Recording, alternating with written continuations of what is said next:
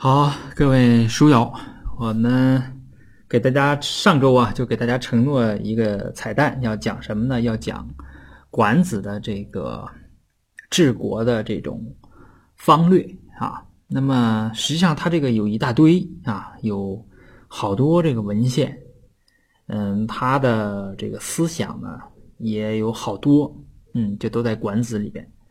那么我们读什么呢？我们读一段国语。就是我把它叫做咱们这个彩蛋叫做什么呢？叫做霸业之初啊，或者叫霸业之始始，就是齐桓霸业开始的地方。我认为从哪开始呢？就从管仲和齐桓的第一次对话开始。然后呢，我们就读一下啊，这个他们的对话。呃，我们知道历史上有很多著名的这种第一次，呃，就是一个。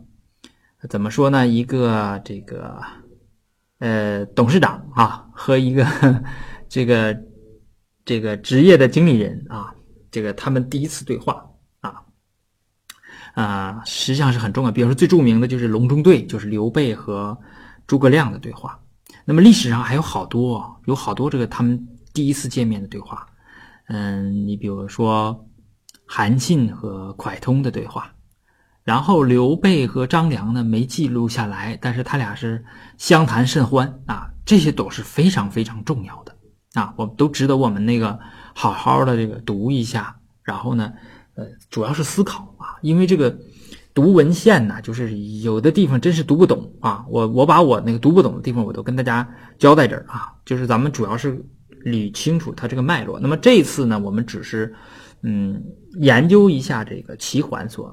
面对的这个问题，以及管仲给他提出来的这个战略，啊，以及这个呃这种变革是变在什么地方，然后啊他在当时和别的呃在那个背景下他先进到什么地方啊？好，我们读的这一段呢是《国语》你卷六《齐语》啊，《齐语》的第一段呢是讲。管仲怎么齐桓和管仲怎么上位啊？第二段呢，就是他俩的第一次对话啊啊！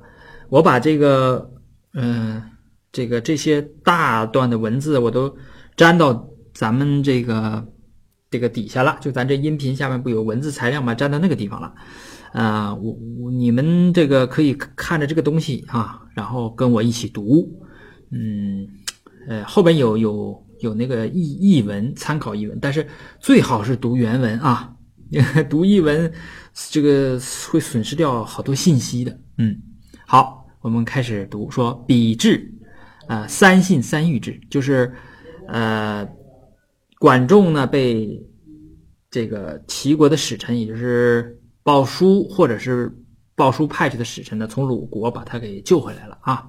救回来之后呢，你想他是囚犯嘛啊？在这个关在什么笼子里呀？带上什么绳子哈？叫雷雷信是吧？就拴犯犯人的绳子啊，可能就造的挺狼狈的啊。那么你到这个鲁国的这个临淄城啊，就是他这个国都，那到跟前儿呢，就要梳洗打扮一番，对吧？就好好收拾收拾，又见国君了嘛。叫三信三谕之，就是呃信呢，就是用香料涂身。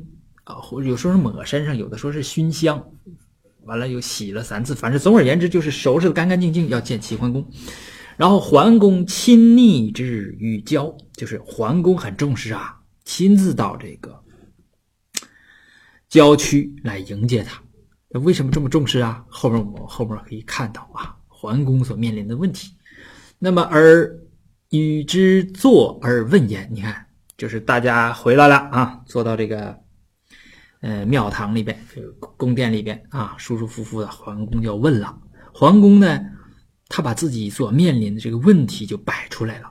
这个问题呢，很有普遍性，就即使到今天啊，我我可以把它翻译成我们今天这个公司里边的 语言啊，就是基本是一样的啊，是可以大到我们那个国家，我们国家一个一个领导人上任之初，他面临这个。这个形式和问题恐怕也都是一样的啊！哎，好，我们看那桓公怎么说哈：“西吴先君襄公，就是说他的哥哥被杀掉那个襄公哈。筑台以为高位，呃，田寿必义，就是居高台以自尊啊，筑好的啊，然后玩田寿必义，这个里边这个田是什么猎，兽是什么围住，然后取禽，必是怎么，呃，义是射啊，必是射网，反正就是打猎嘛，玩儿。我们不抠这个细节，就是说他玩儿。呃，不听国政，卑胜武士。呃，不听国政就是不勤政了啊，干别的嘛，玩嘛。卑胜武士这个比较严重，就是圣是圣贤嘛，对吧？这个人是一个好好人，对吧？圣 就是德行比较高的人，他把他往下卑。武士呢，就是欺负那个士人，就是士这个阶层。就是高位的贵族，他也不看在眼里啊；就是那个低位的贵族，他也不放在眼里，就欺负他们。就是我们说，那个有两个大夫，对吧？给派到什么地方去？说戍守，我这个等明年瓜熟的时候叫你们回来啊！就那那个那个事儿。所以说他树敌了，对吧？而唯女侍从，就是他好色。九费六嫔啊，臣妾数百，这个就 比较严重了啊。这个，呃，就是奢靡啊，食必良肉，衣必文绣啊，穿的、吃的、住的、玩的，讲究这些东西。那么一讲究这些东西呢，就出什么事情了呢？戎士动馁啊，就是戎士啊，就是战士动。冷恶对吧？冻恶，然后这句话我就看一遍我就记住了啊，因为这个我感触特别深，叫“戎车待游车之列，戎士待臣妾之余”啊。呃，怎么说呢？就是说，呃，游车是他游玩用的车，裂呢就是裂开的裂啊。它裂开的裂呢是原意什么呢？就是我裁衣服啊或什么的，我剩下那个边角料。就是我都得油车才用剩下的东西才能放到戎车上，戎车是战车呀，这是国家机器啊。戎是带臣妾，臣就我们也刚讲完是吧？说没等人家宋国兵陈呢啊，他就搏之破之，就是陈是就是站在那儿的侍妾，就一排一排的啊。刚才他不说吗？臣妾数百，对吧？站在那儿的那些，呃。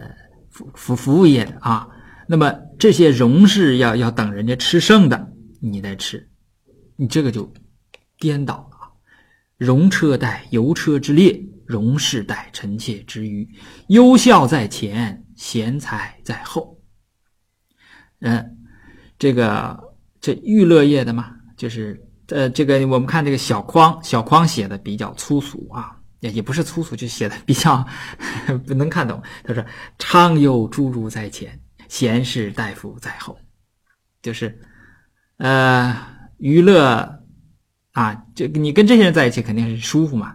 那么这些人在前，真正的栋梁或者贤才在后面。那么你一这样做的话，就是出现什么问题呢？是以国家不日隐不月长啊，就是我不增长了。日隐隐是深，长呢是增长，就是我每天我也这个不日隐就是天增长，呃月长呢就是月增长，就是它不再增长。恐宗庙之不扫除，社稷之不血食啊，就是我这要黄摊子，我这公司要黄啊，那不增长了，我经济不增长了啊，恐怕我将来要黄摊子，怎么办呢？敢问为之若何？就问观众怎么办呢？呃，从这儿我就可以看出来，就是齐桓呢，你你不管怎么说啊，这个国君上来，他非常清楚啊自己所面对这个问题，而这个问题呀是什么呢？是几乎所有中兴之君，就是你你这个这一个公司，比如说不行了，你接手了这么一个公司，它所出现的问题基本是大同小异的，就在这儿啊。就是弄一弄啊，这个就是怎么说？呃，容车待油车之列，容时待臣妾之余，优孝在前，贤才在后。呃，是以国家不日隐不月长啊，基本是不增长，基本是这么个情况。那这个情况我们怎么来解决啊？管仲是怎么解决的？然后这一段啊，这管仲说的这一段，真是我们要细细的读啊，你你就可以看出来。我我到时候给你们提个醒啊，就是今今天跟今天一样一样的啊。就你你你要怎么办？管仲说，管仲的战略是这样：西武先王、昭王、穆王，事法文武远近以成名。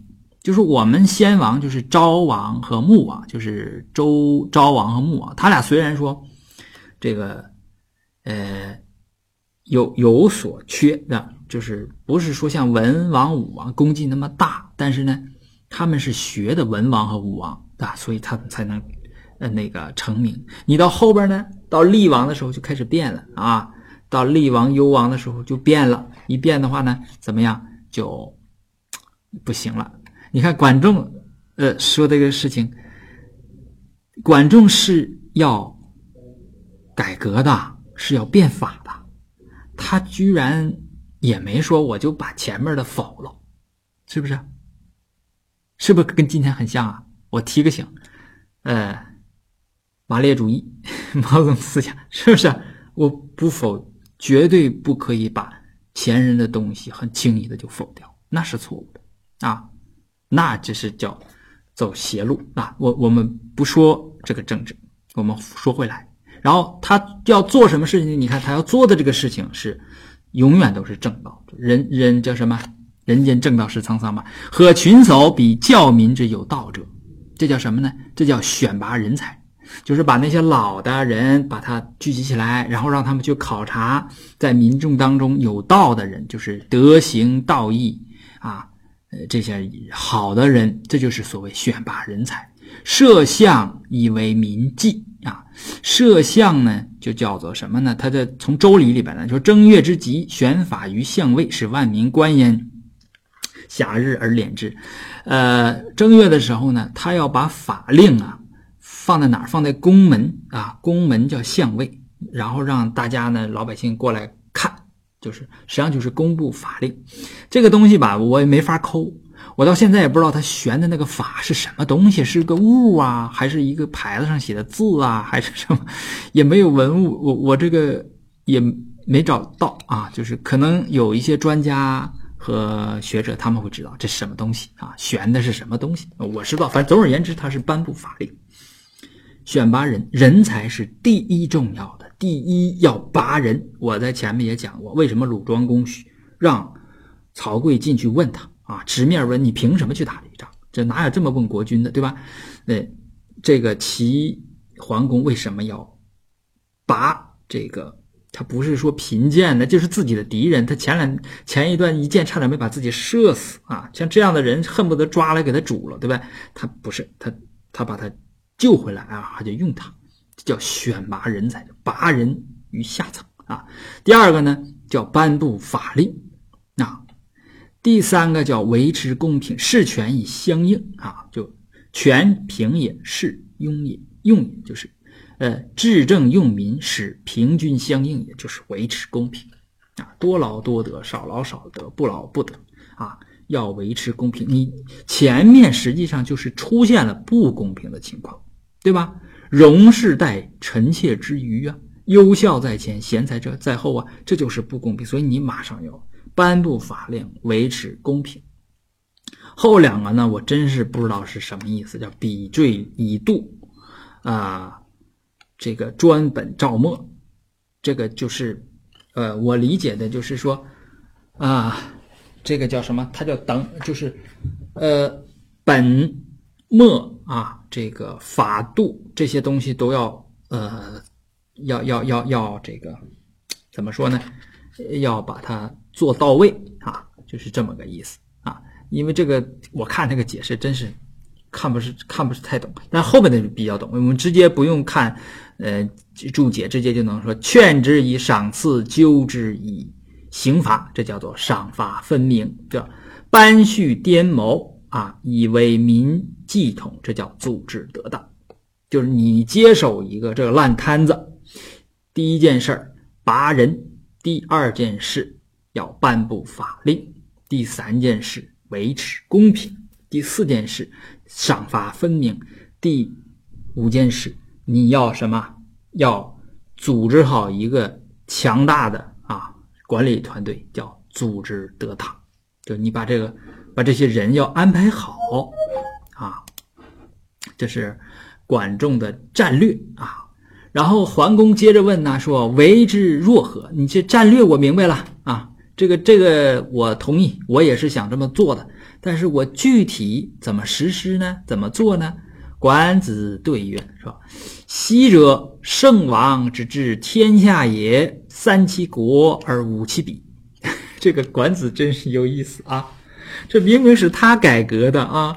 因为当时是什么呢？当时在春秋的时候呢，叫井田制，就是一块田呢，画个井字画个井字之后呢，就九块，周围那些呢，就是你们自己种，中间那个呢，就是我国君的，啊，是我的地方，呃，就是种完这块田呢，四圈的你收走，中间这个给我留下。像像交租一样，那么你这样一做的话，就会出现什么情况呢？就我自己那块呢，我好好种；中间那块呢，那我对付对付就得了啊，他能收收上来就可以。这样的国君呢就会越来越穷，就国家政府就会越来越穷。呃，这这个就不行了。你国家一穷，你没有力量啊，没有力量。那么那个管仲呢？呃，管仲他就把这个事情改革了，实际上对齐国进行了一个梳理。这个梳理呀。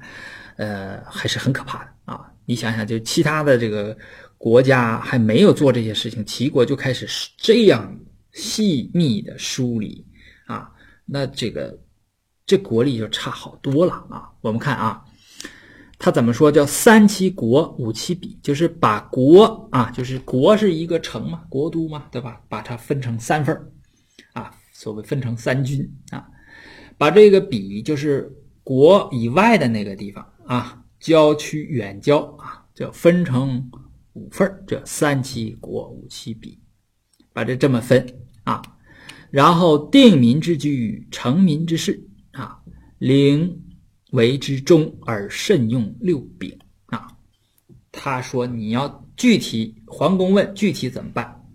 桓呃管子说你要这么做，就是第一个分好份儿，第二个呢？要定民之居，成民之事，这些都是前面那些战略那些事情的展开啊。后边呢叫慎用六柄，六柄啊，生杀贫富贵贱这六个权柄，就国君有这个权柄，国君让你死你就得死啊。但是这个事情拿到今天是不起作用的，但是今天也一样，只不过你你把它引申一下，就是说它不会长。呃，控制你的生命，对吧？你一个公司的一把手不会说控控制底下的生命。他所谓生杀呢，你就可以把它理解为就是我要开除你，杀了你我就把你开掉啊，你走吧啊啊。那么，呃，生呢就是我招招聘你啊，或者说我富，呃，贵呢就是我要提升你啊，富是我要奖励你啊，贱呢就是我要给你降职，贵呢就是我要给你升职啊，贫呢就是我要给你降工资。对吧？那么就这是呃一把手的六种权利。他说：“你这六种权利，你要慎用。开除、禁职、涨工资、呃给予奖励、降工资、降职位这些东西要慎重，要慎重。”然后呢，桓公就问了第一个事儿，他说。成民之事若何？什么叫成民之事啊？呃，成民之事呢？从后边管子呃所说的这个东西呢，就是说赐民啊是什么呢？士农工商。他说不要杂处。他说杂处则言旁，其事义。你如果大家呢混到一起，就是分工不明确，哎，那么就是什么呢？忙呢，就是呃有一个诗叫“忙也废，燕于飞，荡荡对微微”，就是忙是一个猎猎狗，哇哇哇叫唤啊。这个这语言就是什么言论忙杂，会导致事情做事情的效率变低这个事情你们仔细品啊，这个事情在今天仍然存在。就我这，我这个，你们都好好的各就各位啊，不要这个胡胡说乱说，对吧？控制这个言论，对吧？哎，是防止什么呢？是防止是示意，不是说要言论不自由，是言论太自由的话。会导致失意，就大家吵出来吵去，效率极低。我们说民主国家就有这个问题，就是说它呢，它的弊端就是它效率低，然后呢，它有一件事情吵出来吵出去的话，没有结果啊，没有结果。当然，我不是说民主不好，我们的主题，这现代世界的主题就是科学与民主这个东西大势是不会。倒过来的说这个，但是民主有这个问题，就是我们关键是怎么来处理这方面，在解决这方面的问题啊，不是说我否定说啊你，呃，你领我们读春秋左传是不是我们就回到春秋家啊？不是，我早已经在别的彩蛋里讲过，我说绝对不是那个，绝对不是那意思。我们重点是要把过去好的和现代好的东西把它接起来，接续起来啊。然后桓公就问说：“士农工商，我怎么办呢？”好，后边呢我就不细读了啊，呃，就是，呃，士怎么办啊？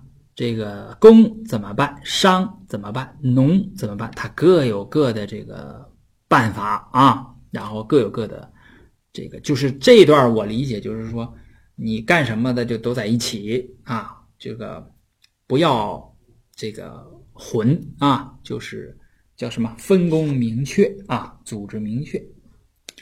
啊，这样，然后又问下一个，就是定民之居啊。定民之居，他说治国呀，分为二十一个乡啊。那么，呃，桓公说善，呃，管子治国呢，就是这个有二十一个乡，工商六，士乡十五，士乡十五呢是一个人管五个乡啊，一个人管五个乡。最后呢是公管十一个乡。国子和高子各管五个乡，那就是什么呢？这个叫什么？我理解，我是瞎理解了啊，我是瞎理解，就是 有点像今天的股份制。呃，然后呢，桓公控股呢，嗯，你看二十一个，他控制十一个啊，他是多数，正好正好是这样，就是他有呃控制权啊。呃，实际上这个后来呢，就是再往后啊，再往后就是有点有点这个。就是所谓管子，于是治国，五家为鬼，鬼为之长，就是什么什么四呃鬼组成礼啊，礼里边有司啊，司组成连啊，连为乡啊，乡为鬼啊，是什么？反正就是现代这个咱们说连长，这个旅长啊，这些东西都有的啊，都有这个，就是把这个老百姓啊，按照这个啊这个。嗯，直接按照户口直接编成军队啊，有点像军国主义啊，就有点像那那那种，就是育民育育兵啊，都是这样啊。然后秋天这个训练啊，这个就农闲的时候训练啊，就这个嗯，怎么怎么样啊？这是，呃，这是我略讲了一下哈，因为我也没有时间。呃，这个就是大讲特讲这个这个这个这个事情，因为我们这个是彩蛋嘛啊，呃，我就给大家引这么一个一个一个头儿，我们自己去读一读啊，读一读。然后我们要是管理者的话呢，我们更应该读一读，就是从这里边呢，你和现代的管理理论呢，你把它结合起来啊。你比如说，呃，这个，呃，比如说管理的有五个标准。就你管理的好坏有五个标准，对吧？第一个呢是是不是明确，就是你的下属是不是明确什么是最重要的，对吧？呃，然后第二个呢就是说你能否就管理没有对错，你能否直面现实去解决问题？第三个呢就是你你你分工明确，法度职责定好，叫管事不管人。不针对人做这个事情。第四个就是个人目标和组织目标合二为一啊，等等啊。比如说最五第五个最重要，现在就是现在企业把这个东西都做到极致了，叫叫一线人员得到并使用资源，这是啊这个事情。就是我们从这个现代的这个管理学的这个东西上来来看管子的当年的那个管理学，他都都能找到这个影子相契合的影子，对吧？你包括像德鲁克说的那个话就很很很重要，就是我不说吗？管仲是第一个 CEO，对吧？就是是一个职业的经理人。什么叫职业经理人呢？就是说他本身没有绩效，他的存在会使他的下属和他的上司有绩效，对吧？齐管仲的存在使齐桓有绩效，对不对？齐桓霸业，对吧？存行就位呀，存亡继绝呀，对不对？啊，那么也使底下的人有绩效。那么这个就是管仲绩效的体现。只是我在这儿呃瞎掰了一通啊。所谓这个彩蛋，就是说啊，他的霸业是怎么样开始的啊？呃，大家感兴趣的话呢，读一读啊。呃，这一段呢，真是非常的。精彩！好，这个彩蛋就到到这儿。呃，祝大家周末愉快。